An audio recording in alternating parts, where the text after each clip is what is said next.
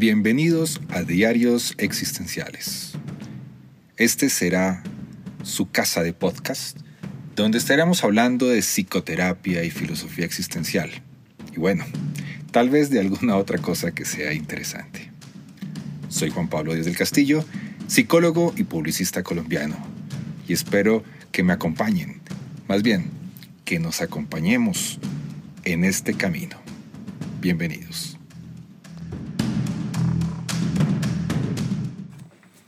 Hola, les doy la bienvenida a un nuevo episodio de los Diarios Existenciales. En esta oportunidad seguiremos con, con, este, con esta tercera temporada, que, que, es un agradecimiento primero que toda la gente de Causa Mazatlán, que nos han permitido compartir esta clase a ustedes en los Diarios Existenciales. Hoy eh, vamos a hablar de una, de una forma muy interesante a través de una pregunta, y la pregunta es, sobre nadar contracorriente en la vida. Vamos preparándonos porque venimos con un episodio más de los diarios existenciales.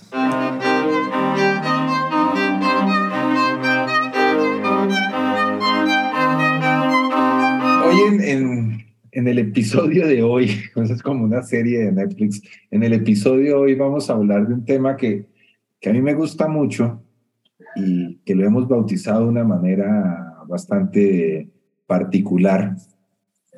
Y es, digamos que arrancamos cada, cada clase con una pregunta. Y la pregunta que arrancamos en esta oportunidad es la siguiente. ¿Has notado que en situaciones difíciles de tu vida, nadar contracorriente ayuda a encontrar sentido? Y pues precisamente ese es uno de los elementos bastante importantes de esto. Porque cuando, cuando empecé a organizar esta sesión, una de las cosas que más me llamó la atención es que este, este, esta clase o esta sesión de hoy nos lleva a hablar mucho del ser humano, con, de qué es eso que llamamos ser humano. Y el ser humano, de cierta manera, ¿alguien está con el micrófono encendido?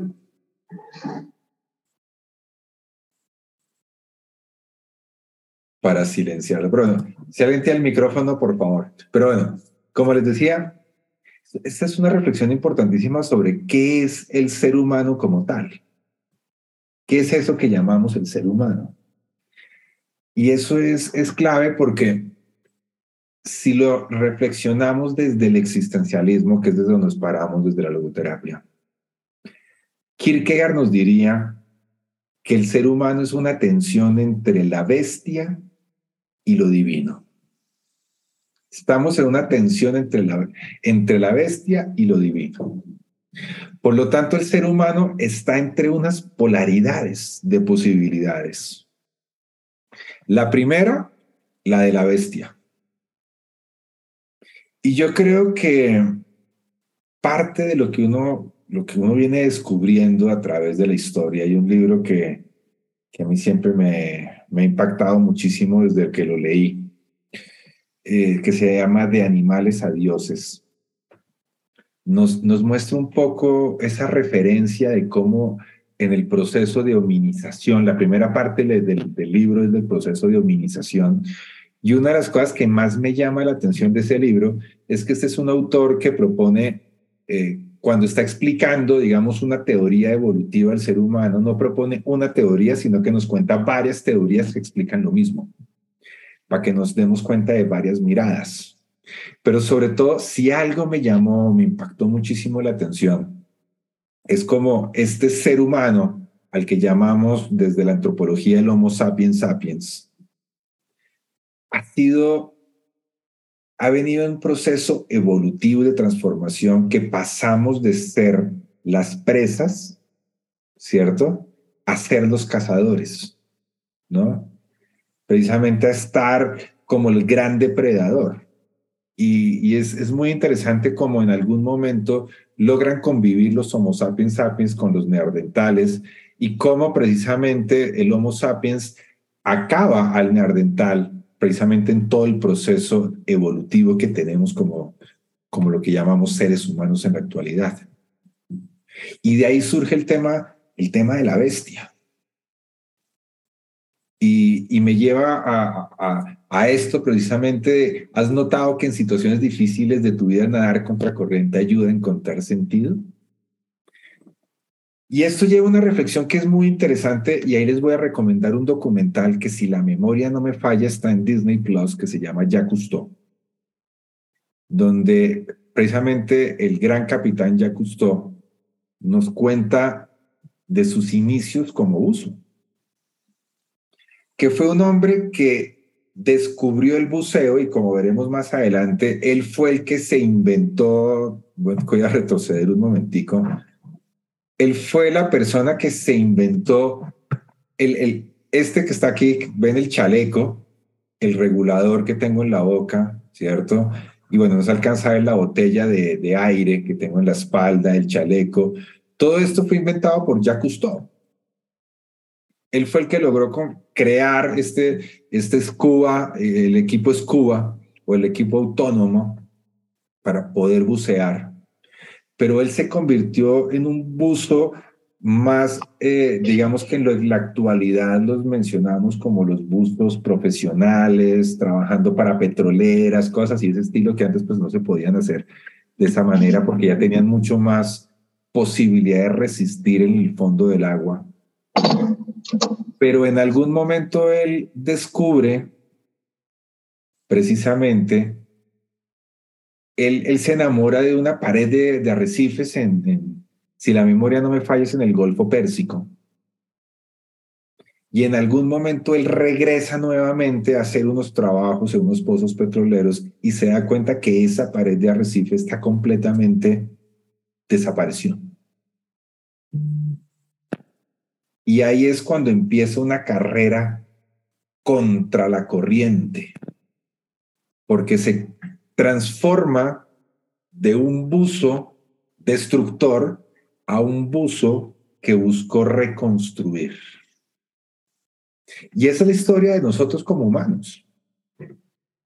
El ser humano es el aquel que ha, de cierta manera, destruido nuestro planeta, pero es aquel que está en este momento intentándolo nuevamente reconstruir.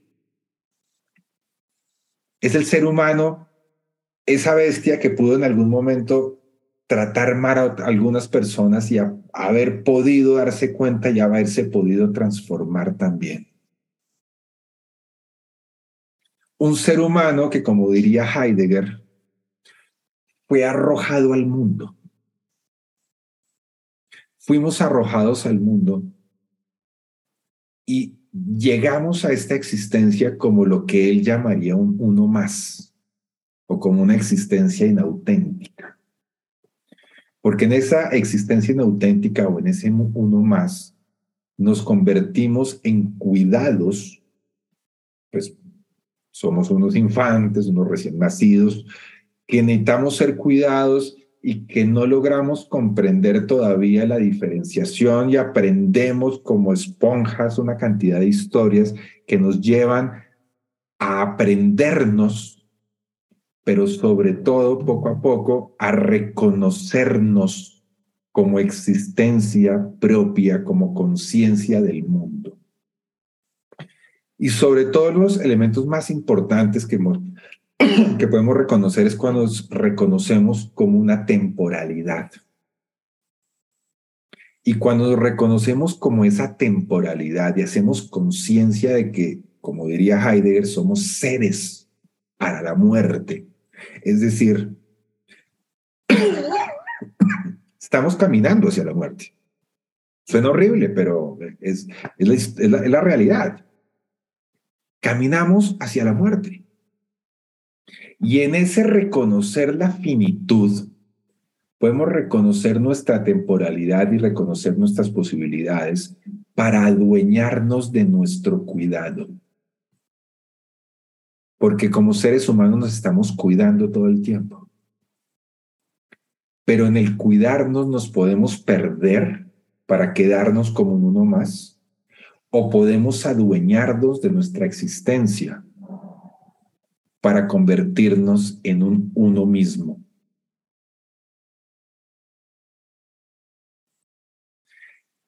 Uno de mis maestros argentino, que se llama Claudio García Pintos, la primera vez que lo vi en mi vida, una de las cosas que más me impactó fue cuando hace la pregunta, dice que ya no estamos en la época de Hamlet, donde la, la, la paradoja está entre ser o no ser, sino está entre ser uno más o ser uno mismo. Pero para ser uno mismo, definitivamente es clave, es muy clave.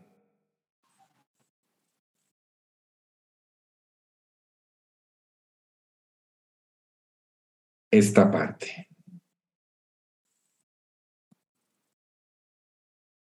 La contracorriente. Y ahí es donde viene la tensión entre lo bestia y lo divino. Porque el ser humano es aquel que puede oponerse a la vida como una de las grandes diferencias. Pero de eso vamos a profundizar más adelante. Si alguien quiere preguntar algo, decir algo en algún momento, me encantaría para que lo pudiéramos conversar.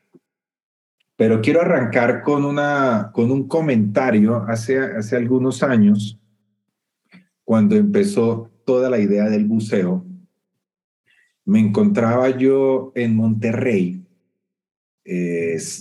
conversando con, con un estudiante. Habíamos ido a, a tomar café a un lugar que me, que me, que me ubicó Felipe Miramontes precisamente en, en Monterrey para poderme tomar un buen café y estábamos conversando precisamente sobre la posibilidad del buceo.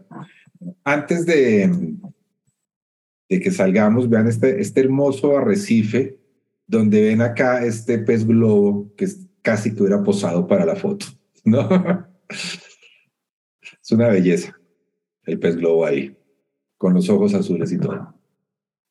Me dijo una frase que me llamó muchísimo la atención, y es esta. ¿Yo cómo hago para borrar ahora esto? Listo, ya. Dijo esta frase. La tierra es para las personas, el cielo para los, las aves y el mar para los peces. Y, y de cierta manera, digamos que fue organizado de esa manera, pareciera donde las aves son las que vuelan, los peces son los que están en el mar y nosotros somos los que estamos viendo desde, desde aquí ese mar y ese cielo. Aquí en esta foto estoy con mi último, el último, como decimos en Colombia, mi último parche de buceo, que esto fue en julio. Estuvimos en una isla del Caribe que se llama Providencia, muy cerca a Nicaragua de, mar transparente. Es la tercera pared de arrecifes más grande del mundo, después de Australia, Belice, México, que es el Blue Hole, y Providencia, San Andrés, que es el Sea Flower, se llama, la pared de arrecife. Las personas, la tierra es para las personas, el cielo es para las aves y el mar es para los peces. Pero este ser humano, esta persona, que logró pasar de ser presa a ser depredador, esta persona que tuvo la capacidad de aprender a conocer su mundo circundante, aprender a convertirlo en un objeto de su conocimiento para poderlo poner a su servicio. Este ser humano parece que tiene mucho más que ofrecer que simplemente el quedarse quieto como un simple observador. Ese ser humano seguramente cuando piensa en eso, tiene la capacidad de hacer humor precisamente con, estas, con, estas, con este tipo de, de situaciones y encontramos este tipo de memes, que es de mis favoritos. ¿Qué pensaría el pato de esa frase, diría yo? Sale un perro diciendo, desearía poder volar. Un goldfish, un pez dorado en el, en el acuario diciendo, desearía poder caminar. Un pollito diciendo, desearía poder volar, nadar. Mientras que un pato les dije, yo puedo hacer todo eso. ¿Alguna vez han pensado, no han pensado que qué lindo sería ser un pato? Poder volar, poder caminar y poder nadar. El pato es uno de mis cinco animales favoritos. El pato es uno, el pingüino es el otro, el tiburón es el otro, la ballena es la otra, y finalmente el pulpo. ¿Qué pensaría el pato de eso?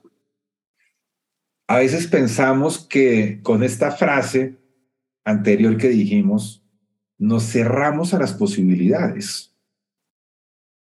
Y esa es una de las diferencias entre los demás seres vivos y el ser humano.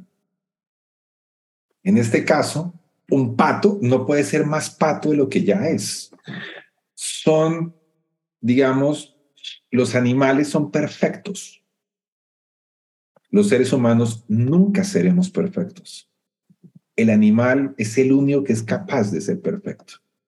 Porque cuando decimos que algo es perfecto, queremos decir que está completamente hecho, perfectum, hecho completamente, cerrado. Por lo tanto, su vida está cerrada y depende principalmente de los instintos. Además, hace parte del medio ambiente. Por ejemplo, para un perro, un sofá es medio ambiente. El piso es medio ambiente. Una mesa es medio ambiente. Una cama es medio ambiente. Pero el ser humano logra algo que se llama el tener conciencia. ¿Qué es tener conciencia? la conciencia, a mí me gusta la forma de, ejemplificar la conciencia. Para mí es esta, es la mejor. No se alcancen a ver esto. El faro de, de Batman, siempre Batman me acompaña a todas partes. Esta luz potente de Batman es la conciencia. La conciencia es una iluminadora pero tiene diferentes niveles de iluminación. Tiene unos niveles que nos hace ser conscientes del mundo o no conscientes del mundo. Un estado de coma, un estado de Alzheimer, un estado, digamos, normal, entre comillas, normal. Pero también hay un nivel de conciencia de intencionalidad, que es hacia donde yo dirijo la conciencia. En este momento ustedes son conciencia de su computador, su iPad, lo que, estén viendo la clase, oyendo mi voz, oyendo mis movimientos, viendo lo despeinado que estoy, viendo, no sé, la presentación. Ahí tienen dirigida la conciencia. La conciencia hacia donde la dirigimos. Pero el problema es que la conciencia es prácticamente una ardilla como las de que este, nos encontramos en Chapultepec, corriendo para todas partes. Hagan un simple ejercicio. Intenten, intenten no pensar nada.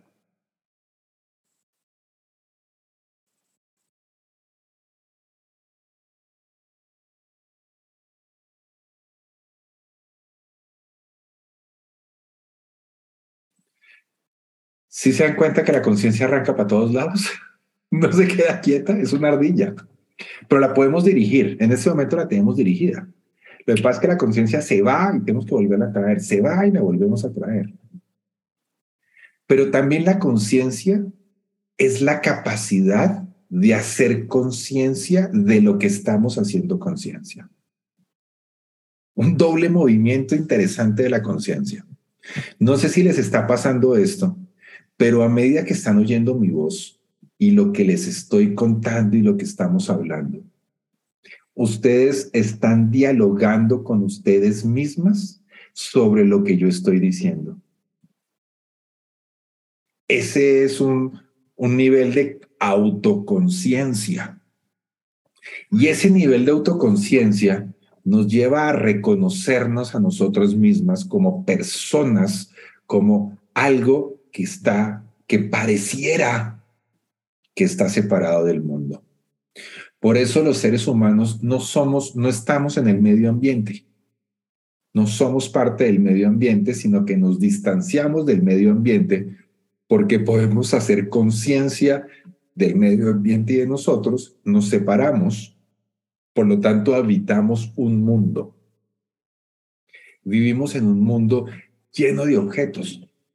Ya eso que llamábamos, que el perro llamaba medio ambiente, para nosotros es un sofá, o una mesa, o una cama, o el piso, o lo podemos complicar más. Sofá, poltrona, puff, Silla Barcelona, Silla Le Corbusier, ¿no? etcétera, etcétera, etcétera.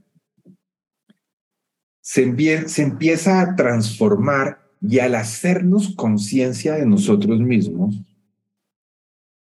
podemos dejar de ser nuestros instintos.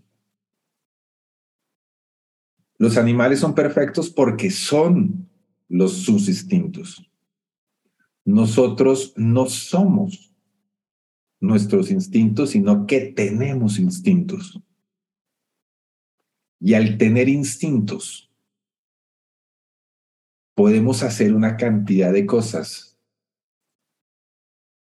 que otros seres vivos no podrían. Podemos decir, ay, me siento triste, voy a oír Radiohead.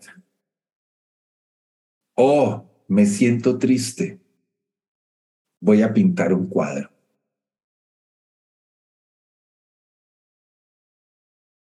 Y podemos oponernos a la vida, al mundo, y que esa frase de que las personas en la tierra, las aves en el cielo y los peces en el agua, pues no sean así. Porque si fueran así, ¿qué creen que pensaría Neil Armstrong?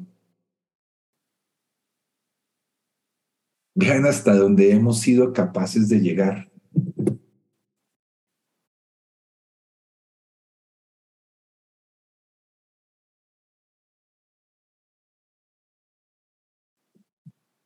El ser humano tiene la capacidad de oponerse a la naturaleza, de oponerse a la vida. Otro de mis grandes fascinaciones es el, el espacio. Quienes me conocen un poco más o me siguen en redes sociales se habrán, se habrán dado cuenta que de vez en cuando subo fotos, fotografías de la luna. Soy un aficionado a la luna desde muy niño. Subo mi telescopio a la terraza del edificio, me dedico a ver la luna y a tomarle fotos, a observar los cráteres, a identificar y aprender a ubicarlos. Y estos personajes fueron parte de lo que me llevaron. ¿Cuántas veces observamos la luna? ¿Cuántas veces logramos por fin tomar la decisión de romper esto? Romper la gravedad y salir e ir a la luna. Es algo que suena muy loco pero ya estuvimos, ya nos parece hasta más normal. Pero leyendo las historias, yo documentales de también del espacio y de lo, del Apolo, del Mercury, de, todos los proyectos que llevaron al hombre a la luna. Y en una entrevista a uno de estos astronautas le, le preguntaban que qué era lo más difícil de ser astronauta y decía estar sentado sobre no sé cuántos millones de litros de gasolina encendida. Imagínense eso. Ustedes sentados sobre un millón de litros de combustible, imagínense, ustedes estarían sentados de esa manera. ¿Cómo el ser humano tiene la capacidad de oponerse a su propia vida? ¿Cómo puede oponerse a lo física? Podemos ir contracorriente. Porque el ser humano es eso. Y eso me lleva a una, a una definición de qué es el ser humano para tal vez uno de los filósofos más importantes en la logoterapia, que se llamaba Max Scheller. Y él nos proponía esta definición. Dice así, la propiedad fundamental de un ser espiritual, que es aquello, o sea, que, aquello que nos diferencia de los demás seres vivos, es aquello que él denomina lo espiritual. Cuando hablamos de lo espiritual es un concepto filosófico, antropológico. No es teológico, ni religioso, ni esotérico, ni nada de ese estilo. Entonces vuelvo. La propiedad fundamental de un ser espiritual es su independencia, libertad y autonomía esencial. Oigan eso, es independiente. Es decir, a pesar de que hacemos parte del mundo y que nos habitamos y nos relacionamos con el mundo, podemos ser independientes del mundo, libres y autónomos. Es decir, podemos transformar el mundo. Y lo podemos hacer para mal o lo podemos hacer para bien. Entonces, es libre y autónomo frente a los lazos y a la presión del orgánico. Es decir, hace algunos años estaba, yo soy profesor, o bueno, era profesor porque, no sé, no me volvieron a llamar, en una universidad aquí en Bogotá que se llama la Universidad Javeriana y había un diplomado que, que creamos que era de resiliencia y sentido de vida. Yo dictaba los módulos de logoterapia. Y una vez tuvimos una discusión ahí entre varios, eran teólogos, eh, los estudiantes, y yo era el único psicólogo, que no era filósofo ni teólogo, sino el único psicólogo y decían, y están hablando del instinto materno, y decían que el instinto materno no existe, que es un invento. Yo les preguntaba que por qué. Y me decían, porque si existiera el instinto materno, nadie abortaría, nadie abandonaría a sus hijos. Y pues precisamente, como nosotros somos independientes frente al orgánico, podemos oponernos a los instintos. Podemos decidir no ser padres. Podemos decidir contra el instinto de conservación, podemos decidir hacer una dieta. Frente al instinto de conservación, podemos salir corriendo por una montaña y saltar en un paracaídas. Y es más, podemos sumergirnos deportivamente hasta por 30 metros de profundidad. Solamente 30 metros por de profundidad. El otro día yo conversaba con uno de mis más, más importantes amigos en la vida, que nos veíamos hace rato por temas laborales, y estábamos hablando de, de, mis últimas inmersiones de buceo y me decía, bueno, cuéntame un poco. Y le dije, no, pues una de las cosas más chistosas que, que me pasó, creo que tú te vas a reír mucho, le decía, es que por despiste, o sea, yo soy muy despistado, yo soy una persona muy despistada y todo el mundo vive diciendo que el nivel de despiste mío del que yo vivo es enorme. Me bajé a 25 metros, 26 metros de profundidad cuando yo por mi entrenamiento solamente puedo descender 18 y me decía, ¿cómo, eh, me decía mi amigo, cómo es posible que por despistado te bajes 26 metros de profundidad? Uno debería darse cuenta. Y yo, no, O sea, es, no me di cuenta, me di cuenta cuando miré el ordenador y me di cuenta que estoy a 26 metros y dije, ups, me bajé y me tocó volverme a subir, avisarle a mi compañero que me iba a subir al nivel mío permitido, entonces nos quedamos a ciertos niveles para, para ubicarnos. Pero podemos oponernos de esa manera al orgánico, de la vida. Podemos tomar esas decisiones, pero también podemos ser independientes, no solamente lo orgánico de la vida, sino todo lo que pertenece a la vida y por ende también a la inteligencia impulsiva propia de esta. La vida, los instintos nos obligan a hacer cosas, nos obligan a cuidarnos y a defender la vida. El cerebro, su principal función, bueno, una de sus principales funciones es que lleguemos vivo a la noche. De a como de lugar. Esto lo voy a dejar en paréntesis para hablar ahorita después de que termine de explicar la frase.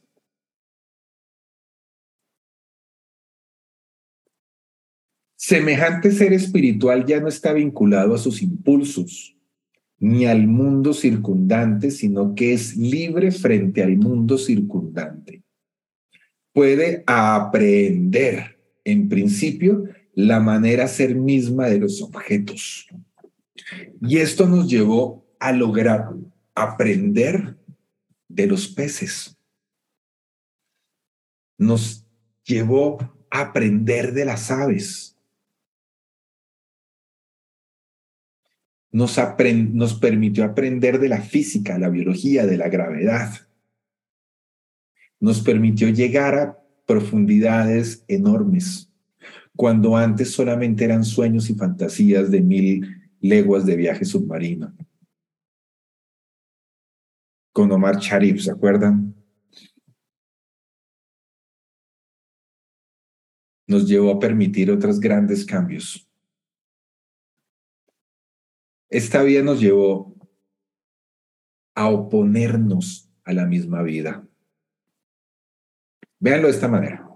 Como les decía hace un momento, una de las principales funciones del cerebro es que lleguemos vivos a la noche. Imagínense.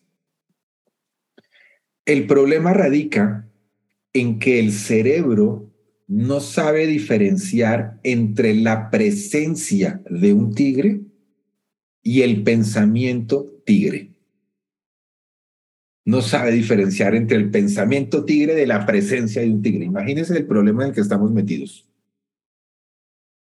¿Por qué razón? Porque somos conciencia del mundo y conciencia de nosotros. Es decir, ser conciencia del mundo y de nosotros es buenísimo. Pero además es un problema porque nos lleva y nos, y nos, y nos, nos genera muchas dificultades porque no sabemos diferenciar lo uno de lo otro.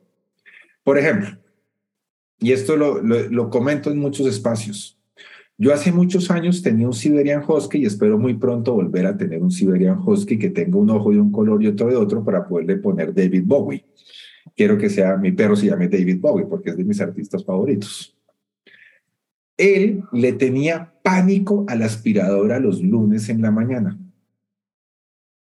Pero mi perro no empezaba desde el domingo, oh, es domingo, mañana aparece la aspiradora, terrible. No, él necesitaba la presencia de la aspiradora para que surja el miedo. Mientras que los seres humanos podemos tenerle miedo a algo que no está presente para que podamos resolver problemas y dificultades en los momentos. Y eso nos ha llevado a poder lograr ir al espacio, ir al fondo marino, y hacer muchas cosas más. Nos ha permitido, nos ha permitido que existan estos dos personajes. ¿Saben quiénes son? Los hermanos Wright. Gracias a ellos podemos decir, ah, a las nueve de la mañana sale mi vuelo para Ciudad de México. Y en cuatro horas y media estar comiéndome unos tacos al pastor con salsa verde, que es aquello que le da más sentido a la vida. ¿Qué O sea, el sentido de la vida es tacos al pastor y salsa verde. Y del bilcito, mejor aún. De cuando vaya a Ciudad de México, vayan el Vilcito, por favor. Estos hombres se opusieron a algo. Lograron crear aviones. Algo que el ser humano simplemente fantaseaba, lograron poderlo hacer y pudieron volar, oponiéndose a la vida, porque lograron convertir en un objeto de aprendizaje las aves, cómo vuelan, cómo funcionan, cómo se maneja el viento, cómo funciona la gravedad, para lograr volar algo que en ese momento era una locura y que en la actualidad nos parece lo más normal del mundo. Es más, nos parece tan normal que somos capaces de estar cinco horas sentados en una silla mirando un televisor y creer que estamos en la sala de la casa y no en un tubo a 30 mil pies de altura. ¿Alguna vez han reflexionado sobre eso? Estar en un tubo a 30 mil pies de altura viendo una película muertos de la risa pero parece la sala. Ya estamos tan acostumbrados a eso que nos parece que es normal cuando realmente fue romper las leyes de la física. El ser humano, cuando logra ir contracorriente, puede lograr este tipo de situaciones. Puede modificar y cambiar el mundo como lo, como lo concebimos. Y hay aún algunos que gracias a personajes como estos, gracias a personajes como Neil Armstrong, lograron aún más cosas aún más extrañas y más locas que uno, yo digo cosas que, o sea, a mí me gustan las cosas, saltar en paracaídas, el parapente, ese tipo de cuestiones me parecen espectaculares y me gustan, las disfruto. Pero hay personas que llegan a unos niveles mucho más grandes, mucho más altos, muchísimo más altos. Y este es el caso de Félix Baumgauter, que tiene el récord mundial de salto más alto de la historia. Y les voy a dejar con este video.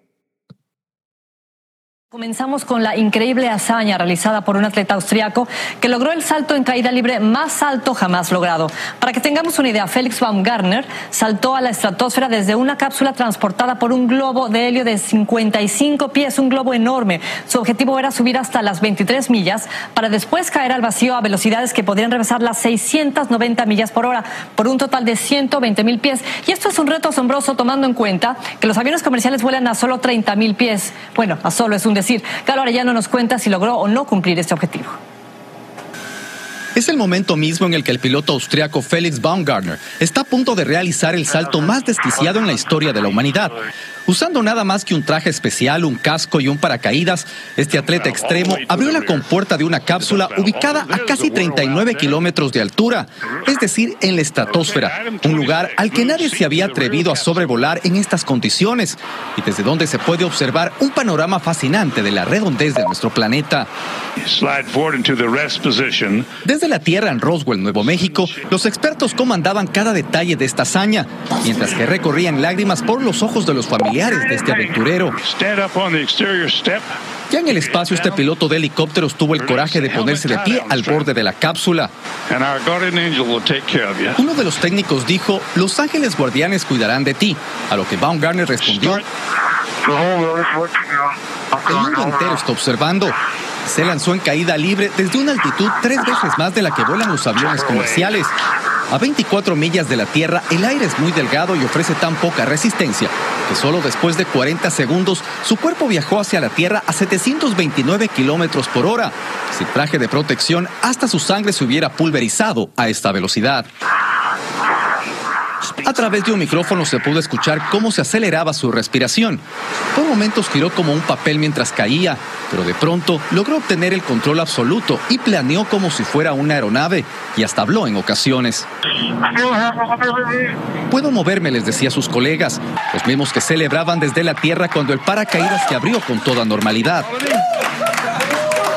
Apenas aterrizó sin un solo rasguño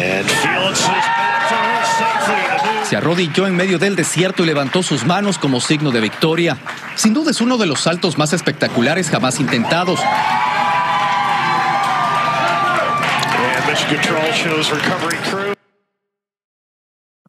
El ser humano tiene todas estas particularidades. Ir contracorriente.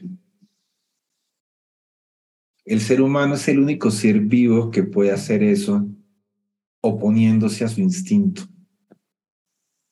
de supervivencia, a pesar del cuidado. Y poder soñar con las profundidades desde muchos, muchos, muchos años atrás. El buceo como lo conocemos en la actualidad creo que debe llevar aproximadamente unos 60 años, 70 años o menos. Pero para eso conozcamos un poco su historia.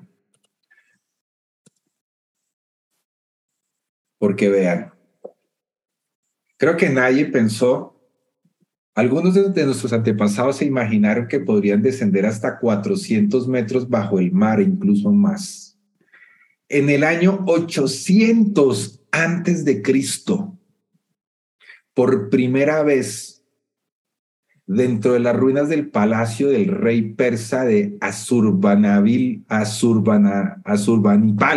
II, se encontró un bajo relieve donde se aprecia un guerrero sumergido que al parecer toma el aire de una vejiga de carnero que lleva en el pecho. La, lo más antiguo de diseños para bucear es del año 800 antes de Cristo.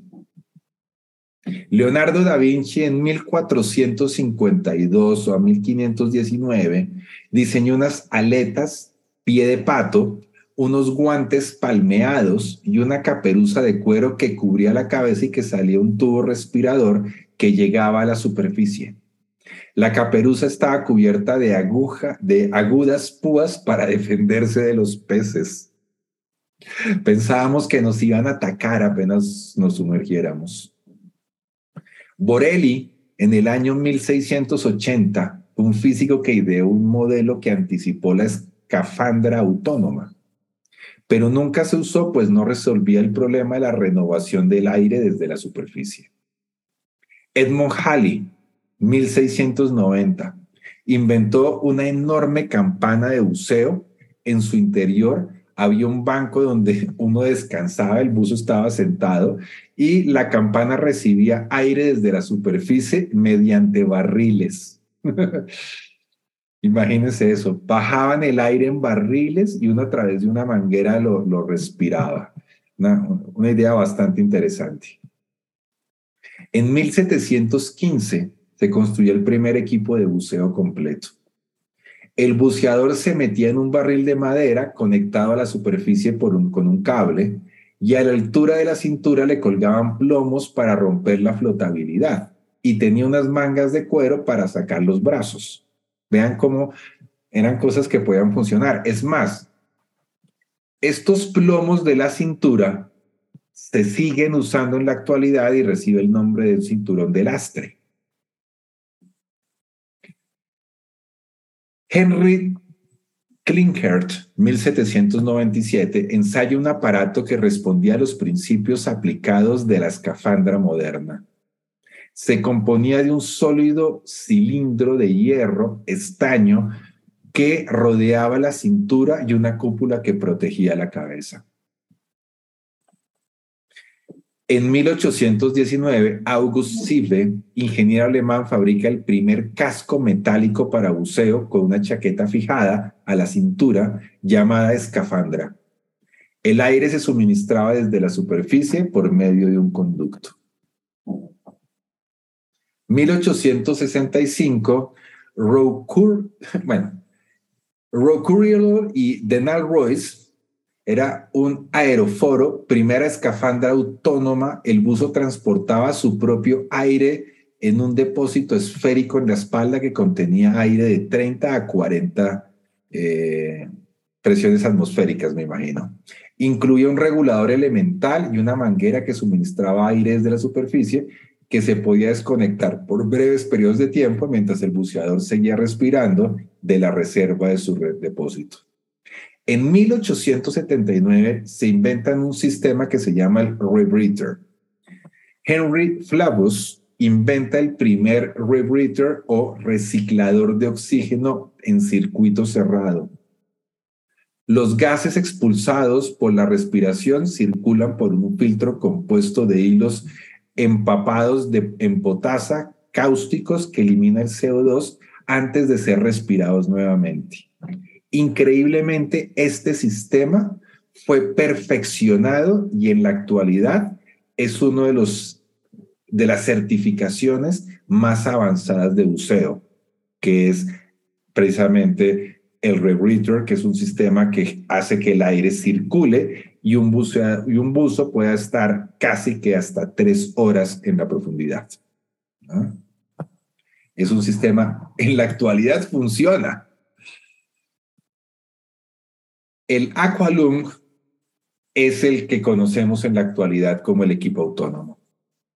El ingeniero Emilian Garner y el comandante Jacques Cousteau inventaron la verdadera escafandra autónoma lo que conocemos en la actualidad como el equipo autónomo, que es un chaleco con un tanque de aire que está conectado por un regulador o la primera parte a un regulador por donde entra el aire a la persona. Aire, no es oxígeno, aire, porque es 26% de nitrógeno y 74% de oxígeno, si la memoria no me falla. Se llama aqualung o pulmón acuático. Estaba compuesto por dos, dale Bruno, a ver si me corriges en los porcentajes. es, al revés. 26 este, y 74. no sé, no sé cómo va el 20, es como 23 o algo así, pero sí, el, el que es 70 y tantos es el nitrógeno. Porque 70 y pico es el nitrógeno y 26 de oxígeno. Sí, sí, sí. El pulmón acuático estaba compuesto por dos o tres botellas de aire comprimido y un regulador que suministraba al buzo el aire necesario a la presión ambiente sin correr riesgos de accidentes o asfixias. Y finalmente, ya en la actualidad, eso fue inventado en el año de 1942. O sea que estamos hablando de cerca de 80 años, 90 años pareciera, soy malo para las matemáticas, creo que 90 años, desde que se inventaron el equipo autónomo de buceo. O sea, ya mucho, mucho menos que la, que la psicoterapia. Y en la actualidad se inventaron la scooter, que son como unos vehículos de propulsión subacuática, ¿no? Diseñados para facilitar el movimiento del buzo permitiéndole explorar zonas más amplias con menor esfuerzo y mucho más rápidamente. Es más utilizado principalmente para el buceo profesional y no para el buceo deportivo como tal.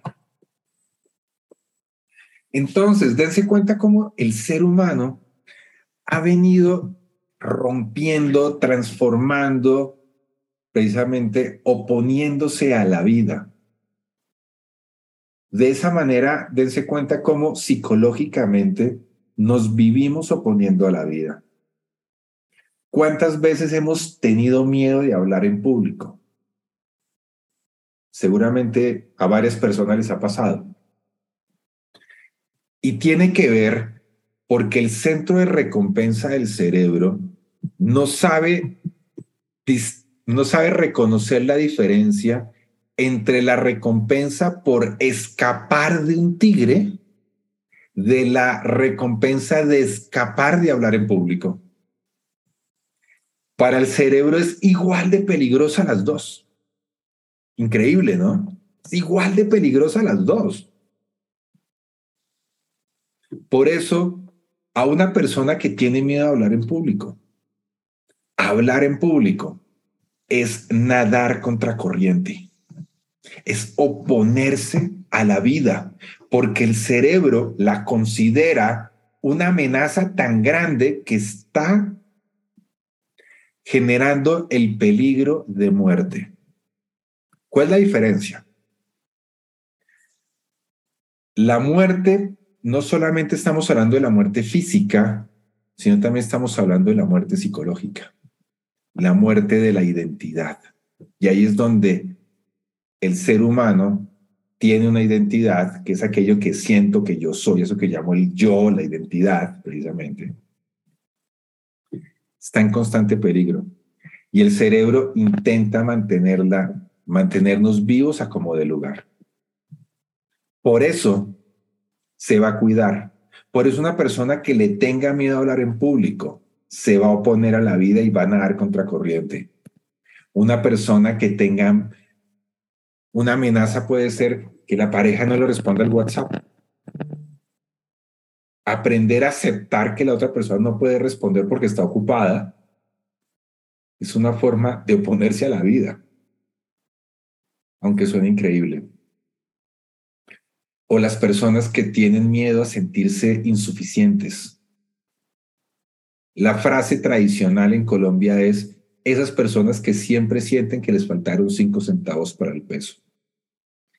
Que, se, que su conciencia está pendiente de los cinco que faltaron y no de los 95 que sí lograron. Entonces sienten, ah, no lo logré. Estar y reconocerlo y oponerse a eso también es una forma de oponerse a la vida y nadar contracorriente. Una de las películas recientes más bonitas que tiene, es que no me acuerdo si es de solo Pixar o Disney Pixar, se llama Luca. Tiene una frase que es espectacular, no tiene que ver contigo precisamente, pero sí. Cuando le enseñan a decirle silencio, Bruno, ¿Qué sucede ahí?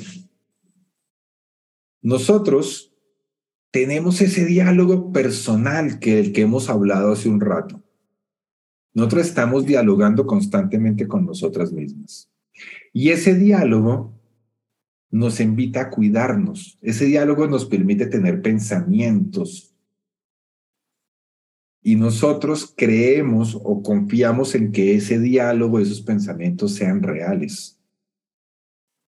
Pero el problema es que esos diálogos lo que buscan es mantenernos vivos, que lleguemos vivo a la noche como de lugar, sin diferenciar entre un tigre de miedo de hablar en público. Por lo tanto, ese diálogo va a intentar cuidarse, cuidarte. Y podemos en algún momento oponernos a ese ultra cuidado que nos impide vivir porque sentimos que hay amenazas por todos lados. Y para poder vivir tenemos que enfrentar las amenazas y correr riesgos y nadar contra corriente y podernos decir silencio, Bruno. Pero no solamente es decirle el silencio, porque muchas veces creemos que tenemos que pelear contra nosotros mismos y peleo con mis pensamientos y peleo contra mis diálogos y peleo contra mí. Y entre más peleo, menos funcionan las cosas.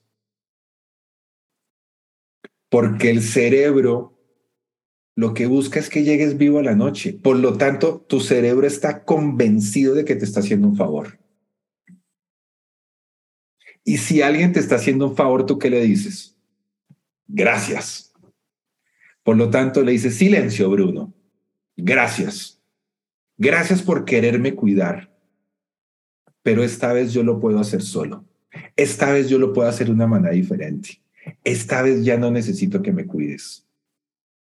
Porque de esa manera, en esa oposición, en ese nado contra la corriente, en ese oponernos a la vida, lo que estamos haciendo precisamente es arriesgándonos a ir más allá.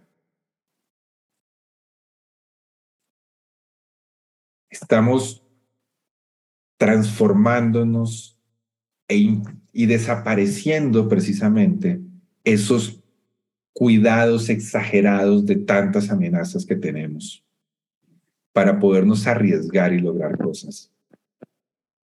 Al principio, cuando Bruno nos narraba la historia de, lo, de que la segunda vez fue más difícil y por cuando tú me decías que, habías, que habían corrientes muy fuertes, yo dije, uy, tenaz, Yo, yo solamente he buceado eh, prácticamente en los mares en los que yo he buceado, de las 11 inmersiones que llevo, 10 han sido en albercas prácticamente. Son mares, mares tranquilitos. Solo uno fue difícil porque fue mar abierto. Pero fue los más espectaculares, sobre todo en la superficie fue muy difícil. Pero en el fondo fue espectacular y fue la primera vez que, que vi una pared de arrecifes que es tal vez de las cosas más espectaculares que uno pueda ver en su vida. Porque eso es lo que hacemos al bajar a las profundidades, oponernos a la vida. Pero para oponernos a la vida tenemos que estar preparados. Y ahí está, precisamente les comparto las fotos de la preparación de mi última vez. No fue el último, no fue el último buceo porque ese fue, esa vez hice cinco inmersiones, esa es antes de la primera inmersión. Aquí se puede ver todo el equipo autónomo. Se puede ver el chaleco, se puede ver, este amarillo es el regulador alterno, que es para darle aire en caso de que un compañero tu compañero se quede sin aire. Aquí tienes el manómetro, que se llama esto, que es el que mide la profundidad y mide también la cantidad de aire que te queda en la botella. Aquí se alcanza la botella aquí atrás, aquí vemos la botella o el tanque de aire, ¿cierto? Podemos ver eh, la tráquea, que es la que hace que se ingrese aire o salga aire, porque el chaleco es un flotador que te permite en el estás en la superficie, llenarlo de aire para poder flotar y lo levantas la tráquea para poderte sumergir. Y aquí también se alcanza a ver, por ejemplo, aquí está el ordenador que es el que va dirigiendo también todo el tema de la inversión. Aquí podemos ver mis aletas y bueno, la GoPro que no puede faltar para registrar esos grandes momentos. Porque para poder romper e ir contracorriente, tenemos que prepararnos. Como vimos la sesión pasada, hay que estudiar, hay que entrenar, hay que prepararse. Y sobre todo una de las cosas que es más clave es que te tienes que ser autónomo en armar tu equipo.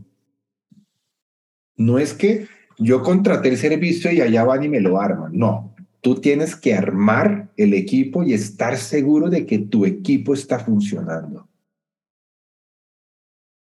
probar el olor del aire, que estés respirando por el regulador, que el regulador alterno también tenga aire, que salga, que funcione, que no hayan fugas, precisamente no se alcanza, perdón, no se alcanza a ver la parte de acá, pero acá es donde está conectado el, regulador, todo el equipo, precisamente la, al tanque, ahí está tapado, pero tienes que verificar todo tu equipo y aprender y entrenar y prepararte. Por eso entrenamos fútbol. Por ejemplo, mañana juega el, grandioso Real Madrid. Pues estuve entrenando para el partido. Entonces tenemos que prepararnos para ir contra corriente. No solamente es lanzarnos. Y la psicoterapia, el acompañamiento, ayudan en mucho eso, estudiar, leer, hay que prepararse. Hay que ir mucho más allá.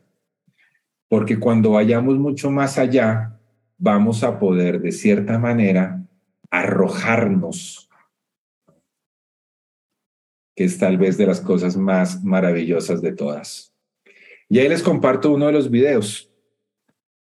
Esta, si la memoria no falla, esta es la la décima inversión que tuve en mi vida en el mar de Providencia.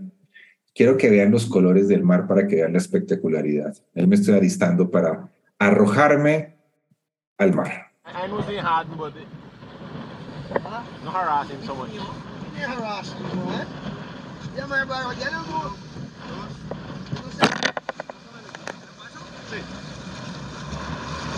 Señale ok. La señal de ok, estoy bien. Y ahí está el resto de la gente esperándome. De ahí yo nado hasta allá. Y les cuento, íbamos desde donde estábamos ahí hasta esa zona donde el mar se ve totalmente clarito, pero íbamos exactamente hasta este borde que es un banco de arena, que es el borde hasta donde podemos llegar porque después empieza el Sea Flower, que es la pared de arrecife que está bajo cuidado y no dejan que el buceo deportivo llegue hasta allá. Dicho, allá solamente pueden llegar buzos profesionales y que trabajen en recuperación y en cuidado de precisamente de los arrecifes de Providencia. Nos arrojamos. Eso es uno de los elementos importantísimos. Arrojarse al mar, flotar, organizar el equipo, porque acuérdense que no siempre estamos, no, o sea, no estamos solos, siempre hay gente alrededor, gente que nos acompaña y vamos a poder decir, listos, a descender, ¿ok? Y a descender. Y poder desinflar precisamente la tráquea y empezar a descender, empezar a compensar fosas nasales y oídos, porque en ese descenso, eso es algo que es importante, como estamos en el mar, el nivel de salinidad va a ser que nosotros nos salgamos, o sea, el mar va a tender a sacarnos. Y nosotros estamos haciendo lo contrario, estamos haciendo lo contrario a la vida, estamos haciendo lo contrario a la naturaleza, estamos yendo hacia abajo. Entonces tenemos que descender, tenemos que compensar porque el cuerpo no está preparado para esas presiones, pero hemos aprendido a cómo hacerlo. Bajamos los primeros dos, tres metros, normalmente en una posición vertical, y cuando estamos a tres metros, nos horizontalizamos y empezamos ya a descender más lentamente hasta el fondo, donde nos volvemos a encontrar en equipo, revisamos el aire, porque tenemos la ley de los tres tercios, un tercio para descender, un tercio para bucear y un tercio para subir. Entonces bajamos y vemos hasta dónde hemos gastado en el descenso porque a veces es donde más gastamos porque tenemos que hacer mucho esfuerzo para descender, sobre todo cuando estamos empezando. Después, poco a poco, vamos a gastar menos aire. Pero ya cuando estemos en las profundidades, vamos a poder disfrutar de esto.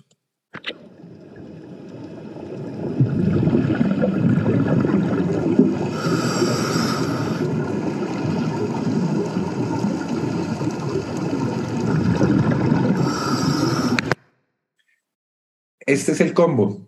Como decimos los colombianos, este es mi parche de amigos buceando. Yo soy el de la derecha, el de las aletas negras que tiene el traje completo. Ahí estamos aproximadamente a unos 18, más o menos, entre 18 a 16 metros de profundidad, yendo por toda ese, volando, porque esa es una de las cosas increíbles, estamos flotando. Es la sensación de gravedad cero, no es gravedad cero, pero es como si estuviéramos flotando. Imagínense ustedes volando sobre Ciudad de México, volando sobre, sobre Mazatlán, imagínense volando sobre su casa y viendo todo el mundo allá, esa es la sensación.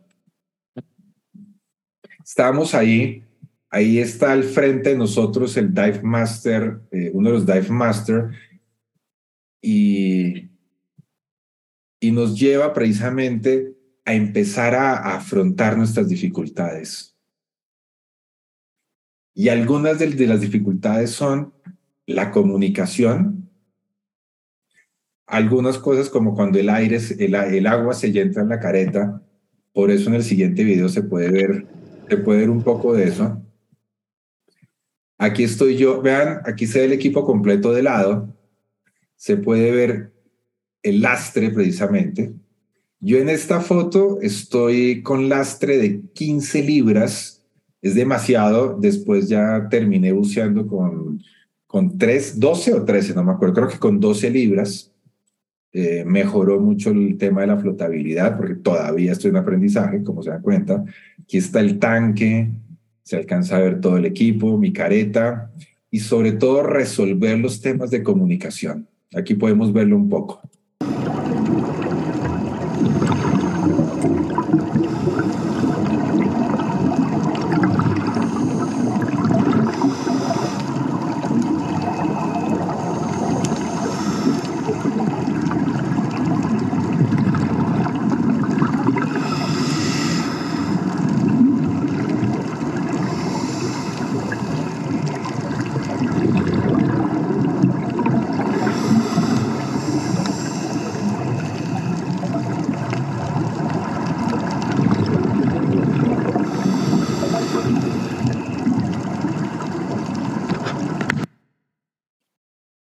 Mira allá en este lugar. La señal, observa, le dices a tu compañero, observa, lo ubicas y casualmente los dos en simultáneo estábamos haciendo esto. Pero también un movimiento muy rápido que no se alcanza a notar que me estoy sacando el agua de la máscara en un, en un momento, que es parte de lo que uno tiene que aprender a hacer. Quitarse la máscara, quitarse todo el equipo y volver, 18 metros de profundidad, quitarte el equipo y volvértelo a poner nuevamente, quitarte la máscara completamente hacer una cantidad de ejercicios de poderle dar aire a tu compañero, quitarte el regulador de la boca, volvértelo a poner, que son ejercicios de seguridad que te permiten... Oiga, vean, esto es totalmente en contra de la vida. Estoy de 18 metros de profundidad. El regulador es el que me da aire para poder vivir y no morirme. Y tengo que quitármelo para volvérmelo a poner. O sea, aprender eso es ir contra la vida pero increíblemente es una estrategia de seguridad para cuidar la vida. Nosotros aprendemos a cuidar la vida a través de oponernos a la vida. Es algo que es muy, interesante. Por eso, ir contracorriente tiene que ver con todos esos movimientos. ¿Y cuál es la recompensa en este caso? Observen algunas de las fotos que tomó mi instructora en ese paseo.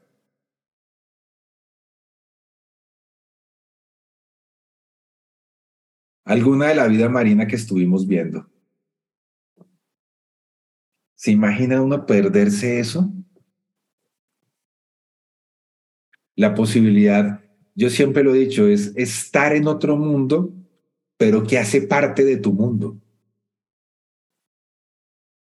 porque es ver algo donde tú eres solamente el invitado, donde todo es completamente distinto, todo es completamente novedoso.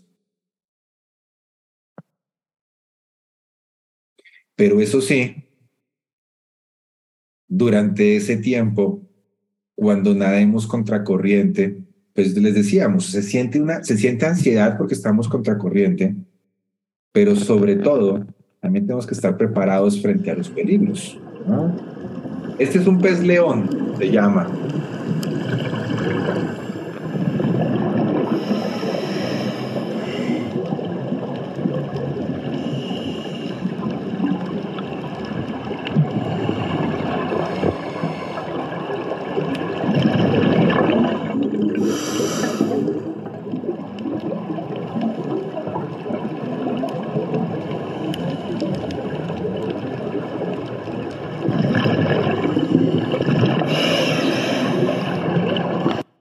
Estábamos muy tranquilos reunidos viendo el pez león cuando alguien nos, nos hace, miren, atrás, dos tiburones. Teníamos dos tiburones curiosos de nosotros y se nos acercaron a tres metros de distancia. Tres metros de distancia. Y ahí estuvimos preparados porque ya también habíamos aprendido cómo afrontar los peligros. Cuando hay un, primero que todo, nosotros como seres humanos no hacemos parte de la dieta de un tigre, de un tiburón. Entonces no nos van a, no nos van a comer. Si lo hacen es por error. Pero ¿cuáles son los errores? La primera, tienes que estar todo el tiempo con los brazos, porque si mueves las manos, lo pueden confundir con peces y te pueden morder. Segundo, no te les acerques ellos se te van a acercar a ti hasta cierta distancia, pero tú no les acerques porque o si no, te ven como un peligro y te pueden atacar. Tres, no los alimentes. Y sobre todo, si estás cerca, puedes alejarte, intenta no hacerlo muy rápido y obsérvalos y disfrútalos.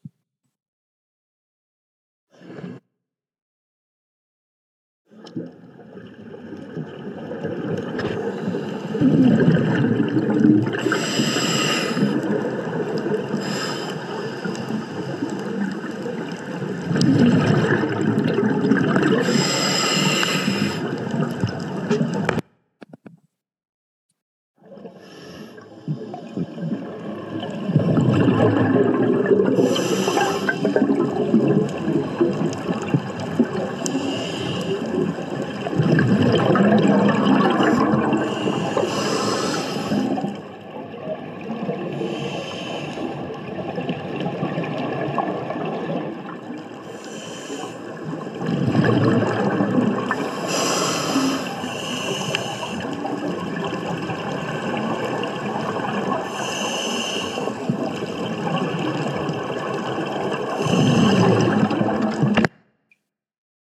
Tocaba salir en la foto con los tiburones.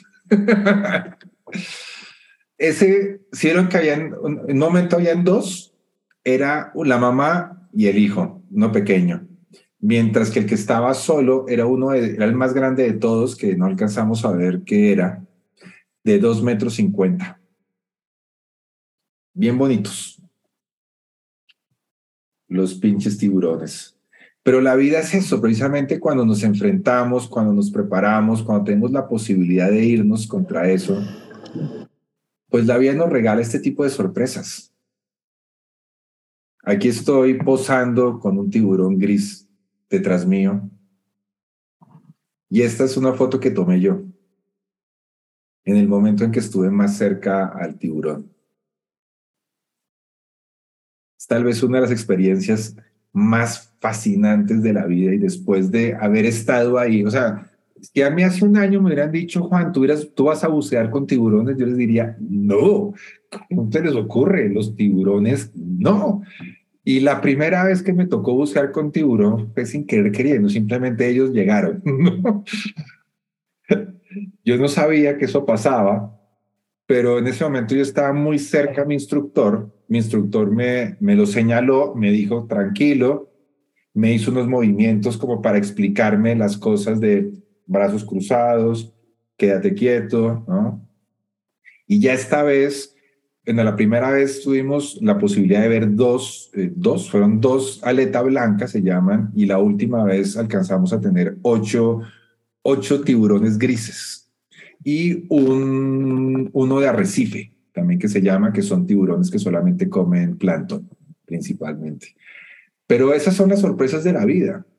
Y pues nadar contracorriente hace que te enfrentes a situaciones que asustan, pero también te enfrentes a peligros muy grandes. Uno de los seres vivos que más vive contracorriente es el salmón. Sube precisamente por los ríos, salta pero tiene sus grandes enemigos que los están precisamente atacando. ¿Hay riesgos? Sí. Está el riesgo de perderse, está el riesgo de salir afectado, pero también está el riesgo de no vivir.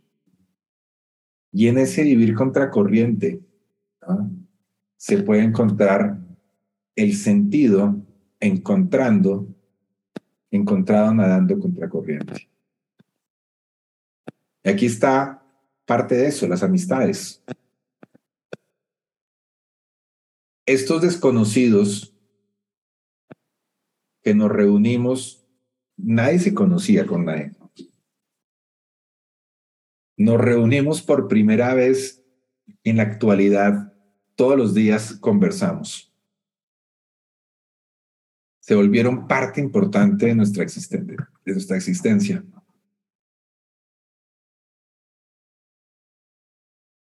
Y parte de, esos, de esas recompensas es aprender a ver el mundo de una manera completamente distinta.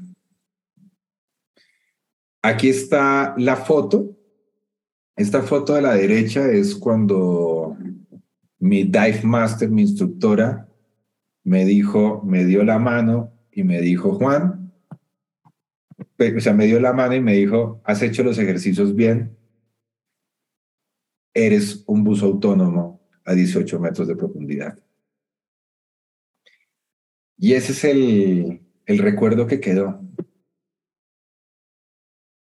El buceo es precisamente tiene que ver con eso, con una posibilidad de nadar contracorriente y se convierte en una metáfora de la vida porque la vida, la vida misma es vivir contracorriente de lo que creemos que es la vida porque el ser humano tiene la capacidad de oponerse a la vida para lograr muchas grandes cosas.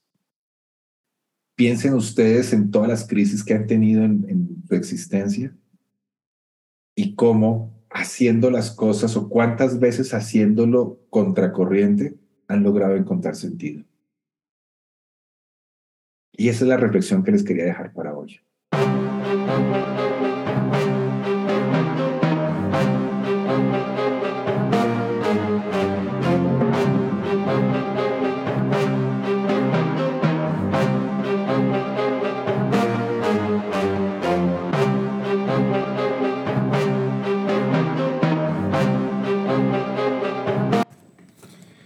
Bueno, de esta manera finalizamos el segundo episodio de este trabajo que, realizamos con Causa Mazatlán de la, Dialogando en Aguas Profundas.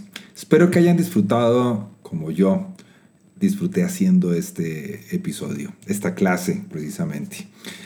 Así que espero que nos veamos y muy pronto estaré subiendo el tercer episodio. Por ahora solamente les puedo decir que desde los micrófonos de los diarios existenciales les doy las gracias por acompañarme, por acompañarnos. Soy Juan Pablo Díaz del Castillo y nos vemos en un próximo episodio.